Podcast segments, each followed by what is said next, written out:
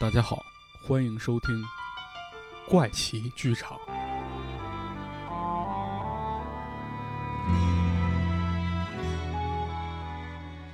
这件事发生在一个月前，当时因为播客节目没有合适的选题可做，焦虑的我开始在二手网站上疯狂收集旧书，希望那些明显滞后于时代且无比廉价的书籍能给我的选题提供些灵感。然而在此过程中，我却在无意之间发现了一个神秘的网店。这家网店的名字叫“野人科考一九九四”，店里的商品只有一个，标价整整一千元。这件商品。是个破旧的文件袋儿，仿佛隔着手机屏幕，我都能闻到那股潮湿的霉味儿。而文件袋上则赫然写着一行手写的钢笔字：“第四次野人科考（括弧私人资料）”。而关于更详细的商品介绍，店家只说袋中有四篇文稿，文稿后则附有两张草图，内容是关于野人科考的。而更详细的图片和说明，卖家并没有具体展示，只说购买前请三思。说实话，这档案袋早已提起了我的兴趣，因为我心里非常清楚，上个世纪中科院仅仅组织了三次比较大规模的野人科考活动，而第四次科考以及“私人”两个字，相信任何人都闻所未闻。那么，档案袋中到底隐藏着什么秘密呢？我拿不准主意，于是把商品链接发给了池子，池子也非常感兴趣。你说这档案袋如果资料是真的，那咱们就能是独家素材了。就是这一千块钱的标价，万一是假货怎么办？是啊，一千块钱买份档案肯定是有点贵，所以至此，眼前的档案袋就仿佛是一块赌石。资料是无价的，但如果扔钱打了水漂，则实在有点愚蠢。为了确定档案的真假，池子也尝试和卖家沟通过几次，但是任凭池子多次有礼貌的询问，对方就是不回复。最后，我们俩人狠了狠心，每人拿了五百块，合资买下了这份档案。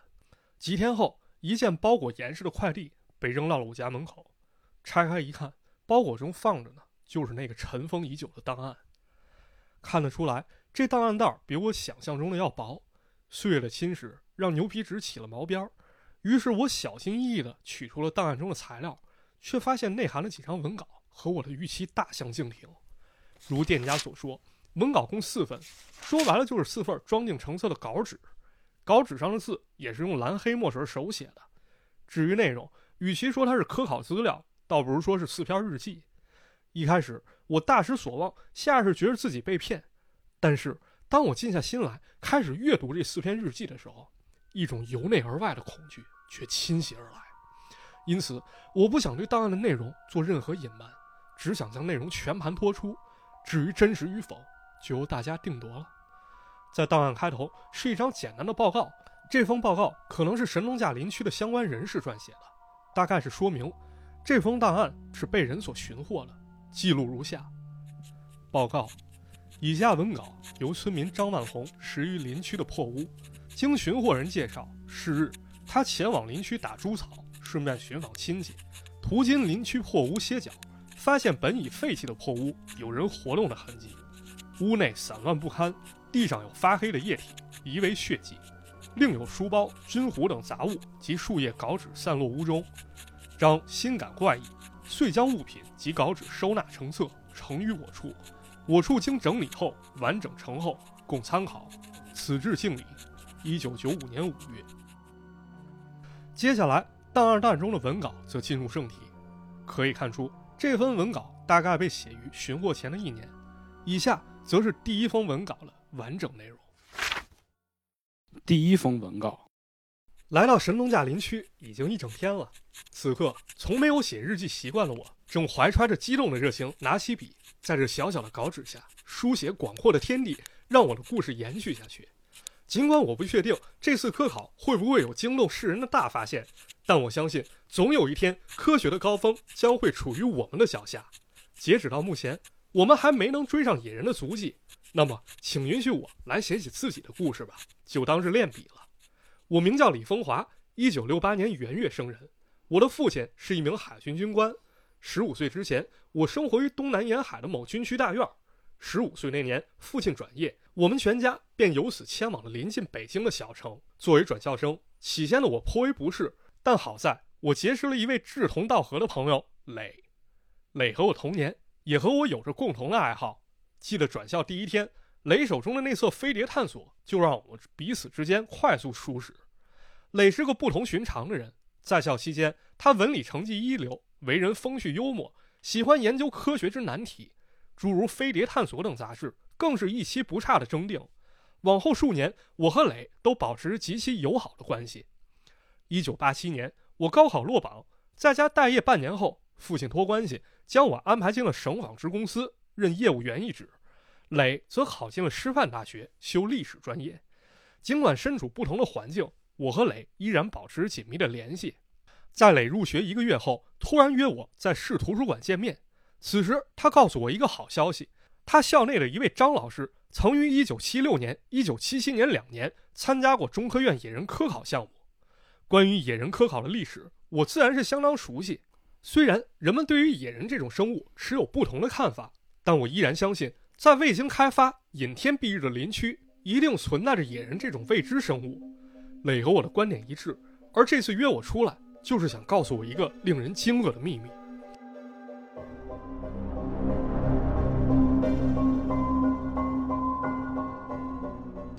事情还要从1978年说起，当时张老师正在神农架参与科考行动。彼时活动已经接近尾声，尽管科考队已经收集了不少野人毛发、脚印标本，但在科考队内部，很多人却开始认定，所谓的野人只是人们一厢情愿的想象罢了。所以，这些人在工作中不断消极怠工。但恰好在此时，张老师在外出的时候，却和野人产生了近距离接触。那是一天傍晚，张老师和同行的同志一起外出采集植物标本。但回程的途中，张老师顽疾复发，腿隐隐作痛。为了不耽搁集体，张老师只能让其他同志先走，他自己坐在石头上稍事休息。可是，就当同志们的身影渐渐远去时，张老师却发现了异样。在二十多米处的林中，突然发出了响动，树叶沙沙作响，仿佛有个巨大的生物正不断踩在堆满枯枝败叶的地上。张老师心中猛然升起一阵恐惧，他不敢移动。只敢屏住呼吸，向发出声音的地方张望。就在此时，一棵巨树后猛然闪出一个绿色的身影。那东西身高足足有三米，体型健硕的可怕。张老师强忍着恐惧，赶紧抓紧时间观测，终于将那个神秘的生物看得一清二楚。这东西周身长着绿色的毛发，但腹部却泛着白光，仔细看好像布满了蜥蜴一般的鳞片。那怪物四肢结实，手掌和脚掌硕大。指头上则是锋利的利爪。张老师抬头继续看，发现怪物的脸庞极其狰狞，它像猿类，又不完全像，因为它的嘴部向外凸起，十几颗獠牙在嘴唇周围密布。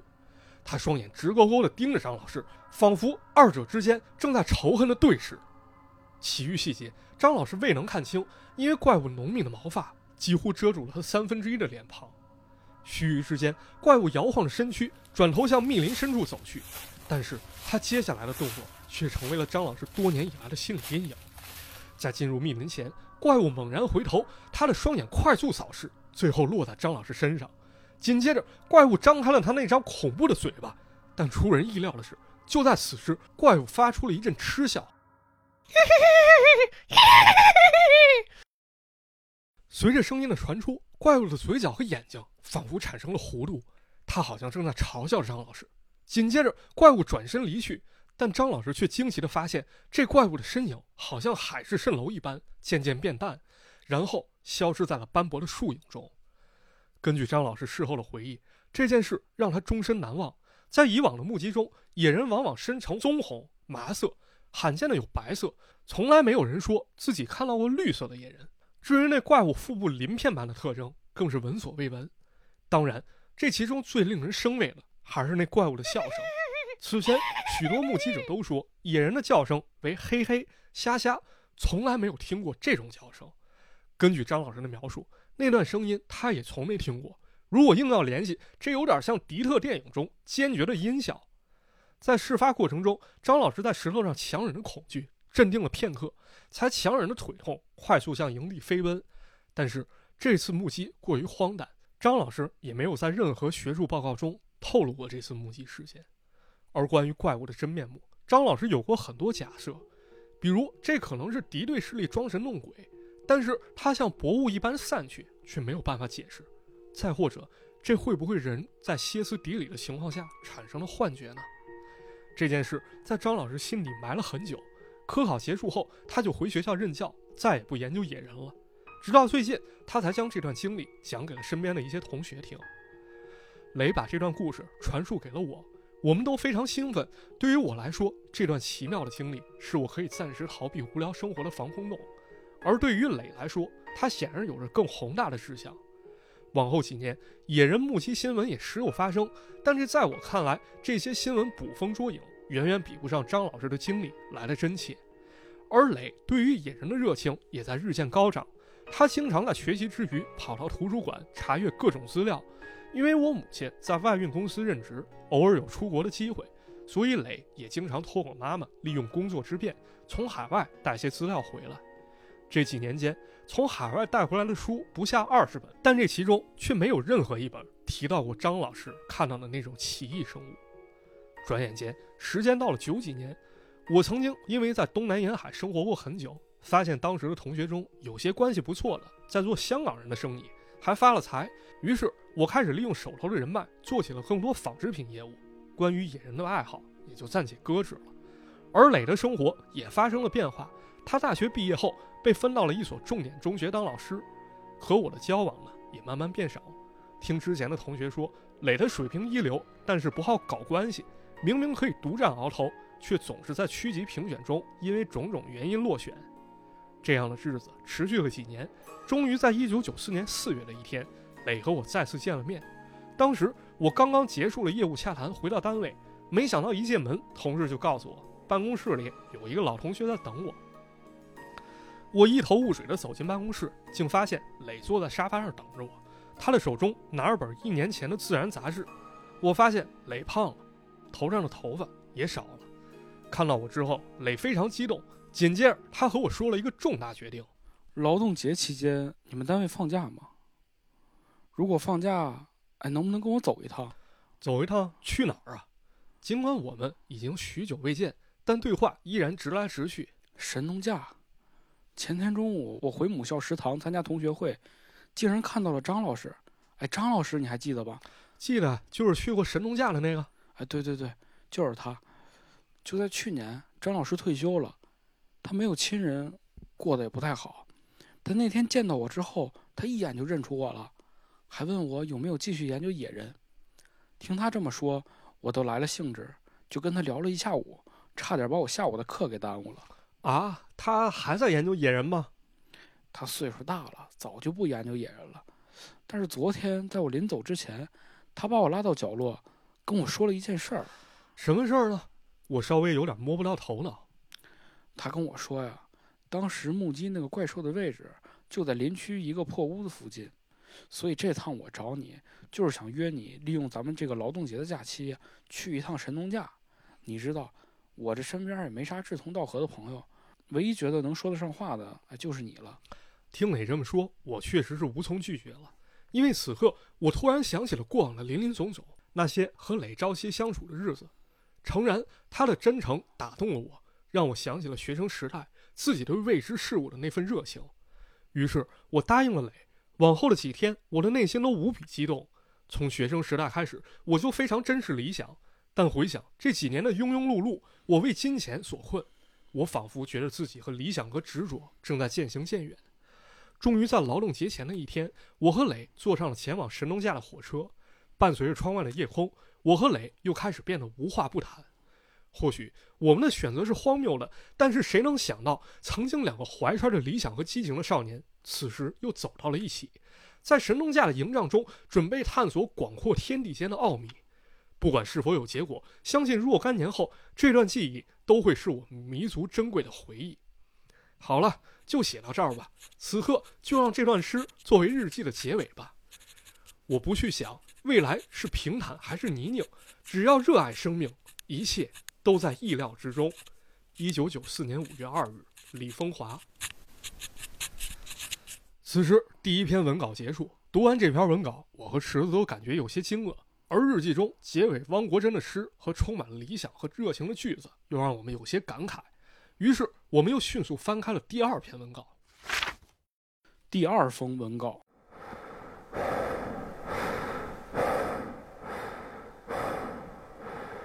此时，我的心情非常恐惧。来到神农架已经五天了，我们的行程已经被打乱，能否如期回家也不知道是否有定数。不得不说，此刻的神农架和我们预想中的有点远。早在两年前，这里就已经决定建立旅游风景区。一开始我还在忖度，这样一来，所谓的野人是不是只是个幼稚的笑话，或者说他就是一个彻头彻尾的骗局呢？但是接下来的几天，许多件突如其来的事情却让我陷入自我怀疑。在进入林区第二天，我和磊就按图索骥找到了那间破屋。这段路程大概走了五六个小时，艰难的环境让我这个熟悉了城市生活的人感到相当不适。于是，我和磊决定暂且在破屋中安营扎寨。于是，我在开始整理物品的间隙，打量起了这座破屋。破屋看上去非常破败，无数的灰尘在屋内飘舞。我不知道这间破屋到底属于谁，是干什么用的，但我知道这就不是人该住的地方。于是，我和磊开始找些枯枝败叶，草草地将墙壁上的破洞填住，又找了条粗壮的树枝，用来抵住日渐腐朽的大门。没想到做完这几件事儿。天色就已经暗了下来，我和磊决定不做任何行动，只在屋内休息。趁着夜幕降临，我的心里开始愈加紧张。野外的环境在漆黑之下显得有些恐怖。我和磊打着手电，不作声地啃着面包。可以看出来，一向健谈的磊也陷入了沉默。或许他也有些害怕吧。直到现在，我也不知道为什么此处方圆几里可能只有我和磊两个人，但是我总有一种感觉，漆黑之中。正有双眼睛正在敌视着我们，有的时候他好像就在我们身后，但只要一回头，却发现背后什么也没有。于是，我和磊决定分别靠着两面墙休息。由于恐惧和紧张，我想和磊说说话，但尝试不了几次。不管我们说任何话题，聊天总会在少数来回中结束。不知道过了多久，我开始渐渐睡去。这一觉，我睡得很不踏实。我也不知道这是不是幻觉，朦胧之中，我好像也听到了那阵恐怖的笑声。嘿嘿嘿，嘿嘿嘿，嘿嘿嘿。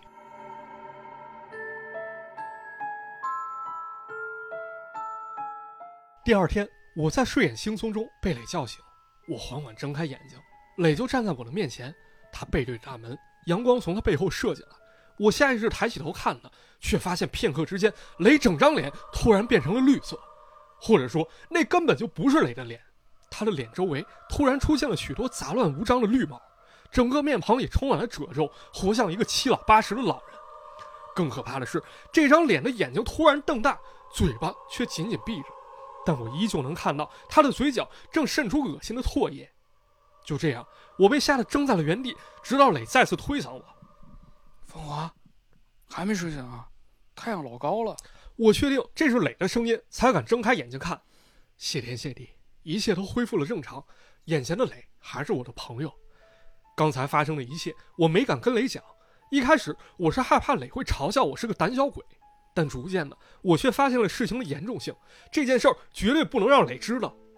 起床之后，我草草吃了两口饼干，就背上书包和磊走出了旧屋。因为我们没有科考的经验，追寻野人早就成了天方夜谭。所以我们只能默契地走在林中，看看地上有没有传说中的大脚印。走着走着，我发现野外的环境让我感觉更加不适，重复的劳动也让整个旅程显得十分无聊。我甚至一度开始怀疑自己此行的目的。这两个二十六七的人，凭借着一腔热血来到原始森林，究竟是富有激情，还是不切实际呢？密林中糟糕的环境让我愈发觉得自己是无比的幼稚和可笑。为了让旅程不那么无聊，我和磊一前一后的快速行进，逐渐变成了漫步并排前行。因为只有这样，我们才能通过更方便的聊天，尽快打发时间。然而，在聊天过程中，我又发现了一个极其恐怖的事情：原来，雷给我讲的故事其实是一个简略版本。实际上，在磊参加同学会当天，张老师偷偷拉住了磊，告诉他目击怪物的位置。但是在雷表现出兴趣盎然的时候，张老师却突然意识到自己的话说多了。他奉劝雷千万不要冒险，因为他相信这怪物是真实存在的。千万不要因为好奇去窥探本不该知道的未知，因为这会害死你。然而磊却假意附和了张老师，然后计划起了神农架之行。往后几天，张老师不知道怎么搞到了磊家的电话号码，不断打来电话。磊认为这是老师在故意阻挠，只接过一个电话就匆匆挂断了。又不知道过了多少时日，他就找到了我，和我来到神农架进行这次见鬼的科考。磊讲到这儿的时候，我的脑子中又想到了早晨时磊那张狰狞的眼，我想到这其中一定隐藏着什么不可告人的秘密。此前我和磊好久没见了，虽然说彼此知根知底，但是这几年他干了些什么，我也说不清楚。而我历来相信世界上存在着科学没能认知的事物，于是往后几天。我务必要对磊小心提防。而不巧的是，往后几天天上下起了大雨，林区也起了大雾，我们所谓的科考不得不停下来。于是，我和磊分别用手头的材料简单修补了破屋的顶棚，确认不会漏太多雨，就静静的在破屋中待着。雨天使得天气一切发阴，而我的心情也愈加郁闷。如果雨不停，那么我们可能就无法回去，因为在大雾的天气中，我们保不齐会迷路，葬身此地。所以我只能拿出本小说来打发时间。磊见我不愿意跟他一起消磨时间，也拿出了几本陈旧的自然杂志。我们分别坐在墙的两侧，两人都默不作声。而此时此刻，我也在暗中窥探着磊的动作，生怕在这穷乡僻壤会出现什么变化。在我的视线中，有一堆杂物堵在我和磊之间。我看不到他的全身，我手拿着小说，假意在阅读，紧绷的神经却告诉我，每隔段时间就务必要留心磊到底在做什么。然而，当我抬起头看向磊的时候，却吓了一跳，磊露出的那半截身子却长满了绿色的毛，我只能看出他伸出了一条腿，此时那条腿绿毛密布，毛发之间还夹杂着枯草，而磊的脚也变成了一只硕大的怪脚。该怎么形容呢？这有点像自然博物馆里恐龙骨架的脚掌，硕大结实，脚趾皆为利爪。我确定磊的视线同样受阻，我蜷缩起身子，希望自己能尽可能多被遮挡一些。但就在此时，磊站起身来，他还是磊，一切都恢复了正常。此时他在屋内踱步，伸懒腰，然后看向我手里的书。我不知道他有没有看到我的汗水已经布满了手心，太可怕了。直到现在。我依然无法想起那天晚上是如何度过的，但我却记得，在此后几天雨一直下，我也不止一次看到磊的脸变得扭曲、狰狞，然后迅速恢复正常。每当夜雾降临，我也不敢睡觉，有的时候我会壮起胆子走出屋外，尽可能远离这个可怕的朋友，但往往在这个时候，我却会听见屋外的树林中不时传来那阵可怕的笑声。嘿嘿嘿，嘿嘿嘿，嘿嘿嘿嘿嘿。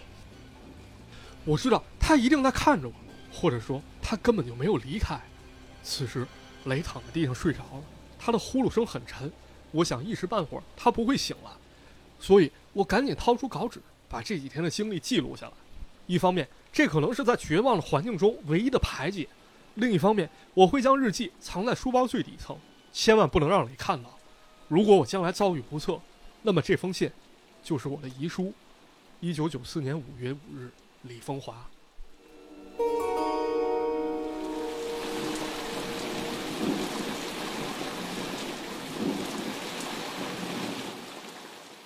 看到这里，我和池子隔着纸上，便能感受出日记作者的那种绝望。我们也不清楚那时候在李风华的身边还隐藏着什么危险。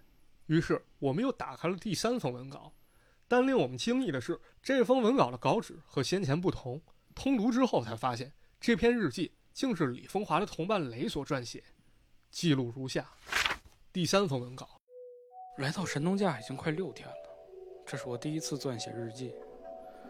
这几天的事情实在怪异，我想也许张老师的劝告是对的，探索未知本该被嘉奖，但是没有任何准备，贪功冒进，则很有可能陷入黑暗的泥潭。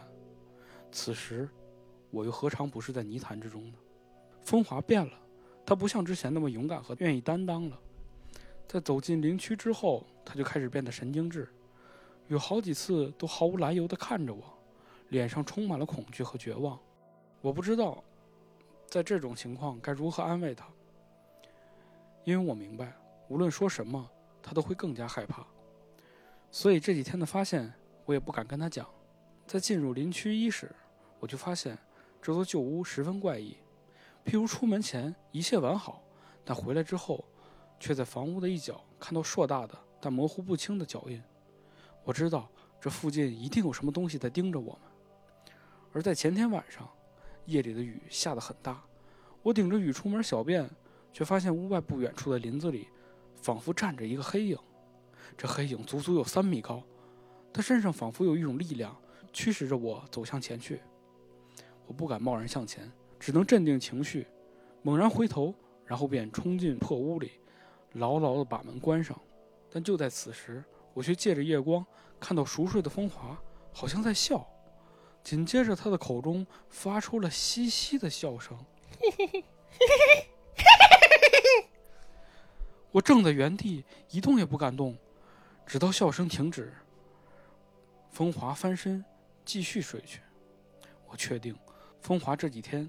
过度紧张了，神经已经出现了严重的问题。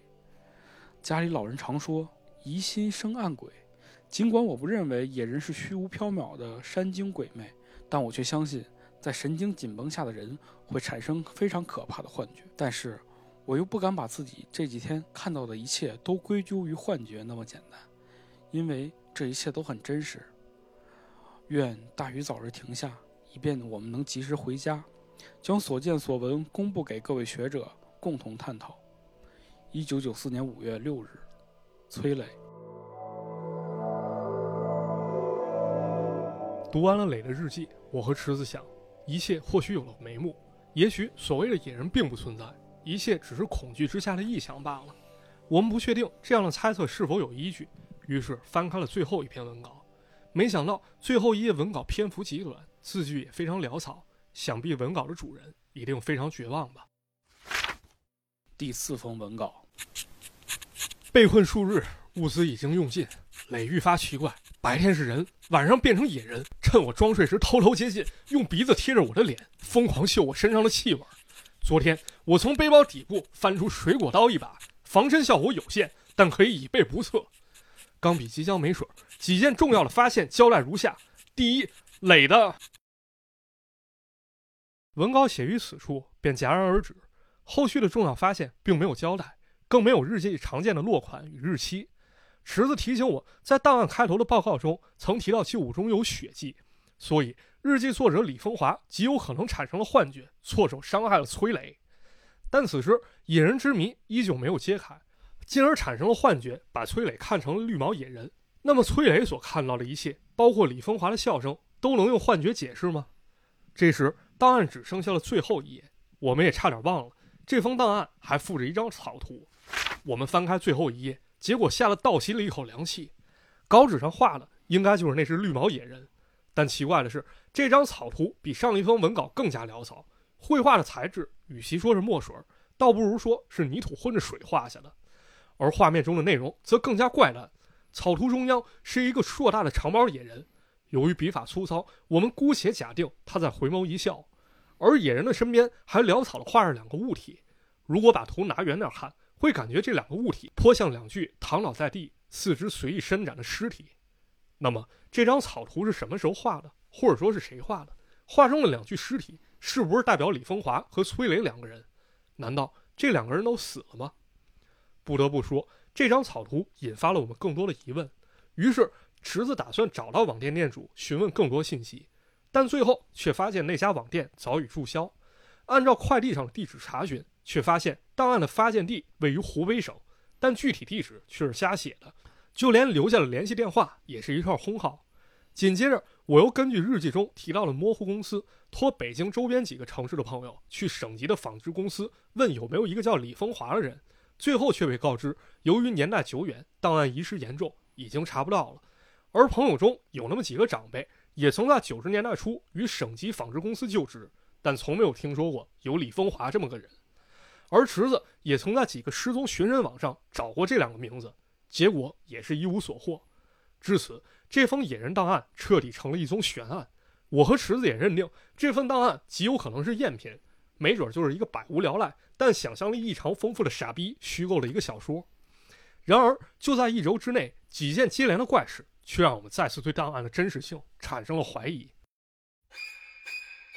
那是一天半夜，我起床上厕所，然而就在我上完厕所准备关灯离开的时候，猛然瞟了一眼镜子，结果我却从镜子中看到，就在我身后的墙角处蹲着一团绿色的影子。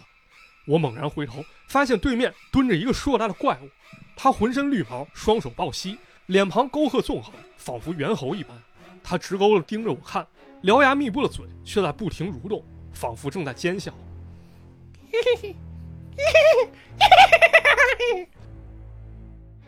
然而，就在我被吓得心脏即将骤停的时候，那怪物却像薄雾一般散去，几秒钟的时间就消失不见了。我心脏狂跳，赶紧关上厕所门，然后跑到客厅，将各个房间灯悉数打开。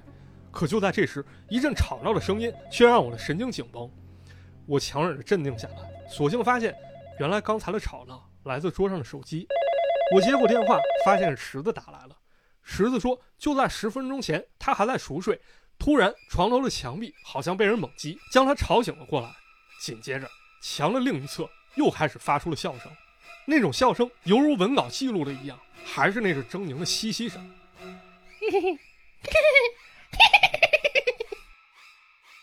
池子镇定良久，才回想起来自己独居，而小区一层只有两户，隔壁的一户根本没有住人。这也就是说，池子根本没有邻居。那么，这是嘻嘻声到底是谁发出的呢？那天晚上，我成夜不敢闭眼，我不敢相信这一切也是我的幻觉。往后几天，我和池子神经都非常紧张。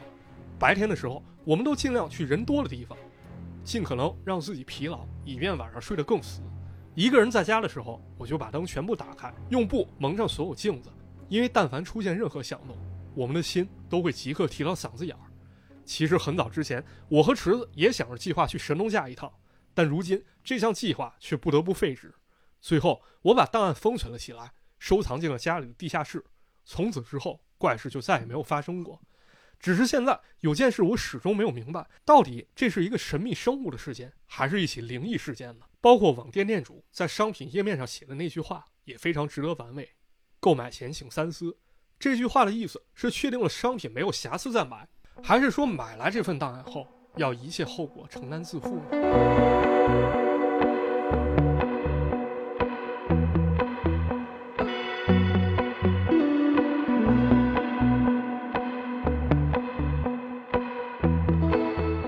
那今天节目就到这里了，感谢大家收听。我们的节目呢会在各大音频平台上线，欢迎大家评论、点赞、收藏、转发，最重要的就是关注我们。哎，下期节目再见了，好的，我们下期再见，拜拜。拜拜。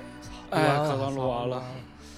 嗯，哎，哎，我操！哎哎哎，我操！哎，我我我什么东西？